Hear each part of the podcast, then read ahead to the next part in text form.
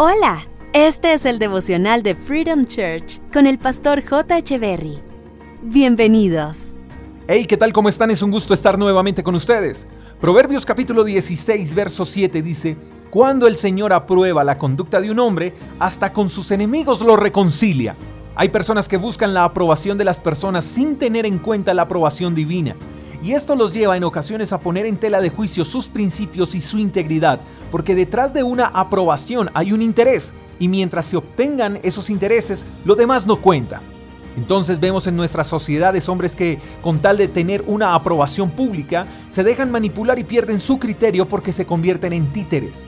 Pero cuando una persona tiene como prioridad la aprobación de Dios por encima de la aprobación humana, es una persona que siempre se mantiene íntegro, se convierte en una persona innegociable, incorruptible y digna de confianza. Es por eso que cuando Dios aprueba la conducta de un hombre, nadie puede refutarla. Cuando Dios aprueba la conducta de un hombre, a ese hombre se le abren las puertas de bendición y no hay quien pueda cerrarlas. Cuando Dios aprueba la conducta de un hombre, Dios lo pone en la cima, lo pone en lugares de honor, porque la persona a quien Dios aprueba no lo detiene nadie. Y es interesante cómo una conducta aprobada por Dios produce reconciliación, porque hasta los enemigos buscarán reconciliación, porque ellos saben que rodearse de una persona respaldada por Dios produce bendición.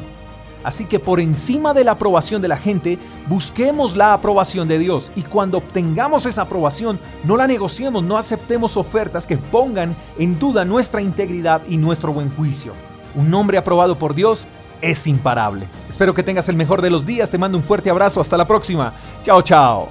Gracias por escuchar el devocional de Freedom Church con el pastor J. Echeverry. Si quieres saber más acerca de nuestra comunidad, síguenos en Instagram, arroba Freedom Church Call, y en nuestro canal de YouTube, Freedom Church Colombia.